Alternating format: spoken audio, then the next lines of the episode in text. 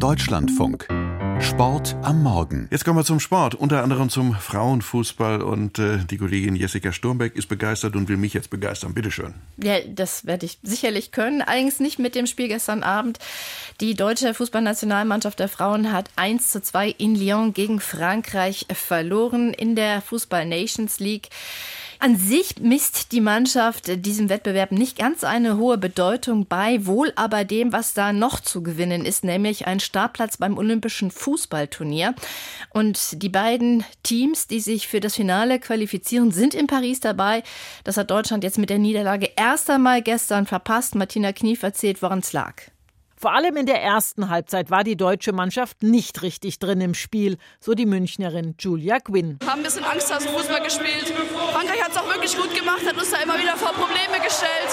Aber da müssen wir anders auftreten, in den Zweikämpfen präsenter sein und einfach aktiver ins Spiel gehen. Und ich glaube, die Präsenz hat uns in der ersten Halbzeit gefehlt, haben wir aber in der zweiten Halbzeit dann besser auf den Platz gebracht. Und sich auch Torchancen erspielt, aber nur Julia Gwynn traf mit einem sicher verwandelten Handelfmeter. So heißt es nun sammeln, konzentrieren und die zweite Olympiachance nutzen. Bereits am Mittwoch geht es gegen die Niederlande. Bundestrainer Horst Rubesch. Wir werden jetzt erstmal gucken.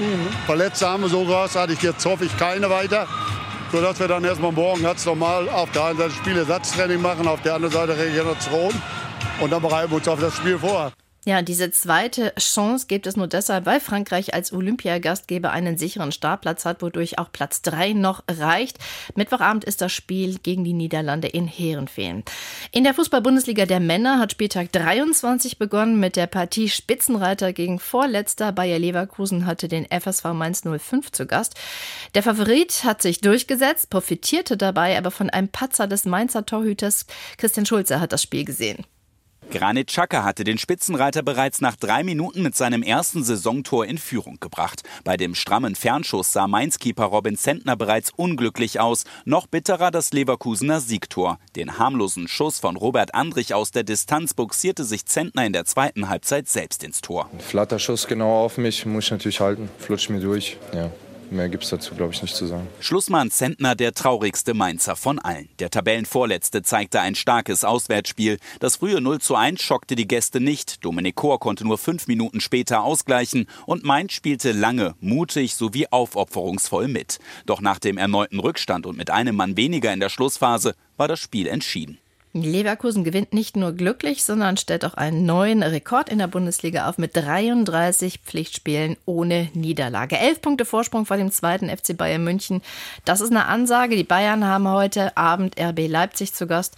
Und sonst hätte der 23. Spieltag noch diese Partien bereit. Stuttgart gegen Köln, Bremen gegen Darmstadt, Union Berlin gegen Heidenheim und Borussia Mönchengladbach gegen den VfL Bochum. In Liga 2 gab es am Abend ein hochkarätiges Spitzenspiel. Der Tabellen Tabellenzweite empfing den ersten Holstein Kiel gegen den FC St. Pauli. Reporter Michael Augustin sah Spannung bis zum Schluss. Dieses Spiel hatte nur einen Nachteil. Es war irgendwann zu Ende. Die Spieler des FC St. Pauli rissen die Arme hoch, sie hatten das 4 zu 3 ins Ziel gerettet und sie hätten die klare Pausenführung fast noch hergegeben.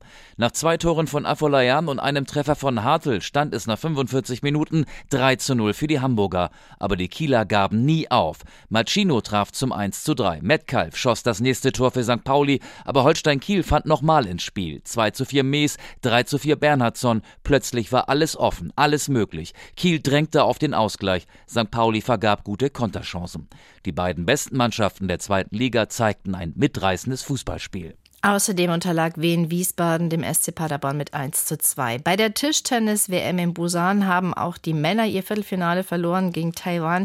Unterlag das Team mit Topspieler Dimitri Ovtcharov 0 zu 3. Eine ungewohnte Niederlage, die aber auch zeigt, dass mehr Mannschaften in die Weltspitze vorgerückt sind. Ovtcharov sagte anschließend. Wir haben es wirklich in den letzten 15 Jahren geschafft, sehr, sehr viele Medaillen bei der WM zu holen und waren eigentlich hinter China fast immer die Nummer zwei. Jetzt haben wir im Viertelfinale verloren. Das ist eine neue Situation, aber mich macht die wirklich heiß. Ja, heiß in der Vorbereitung auf die Olympischen Spiele in Paris. Die Qualifikation hat das Team auf jeden Fall bei der WM sicher gemacht.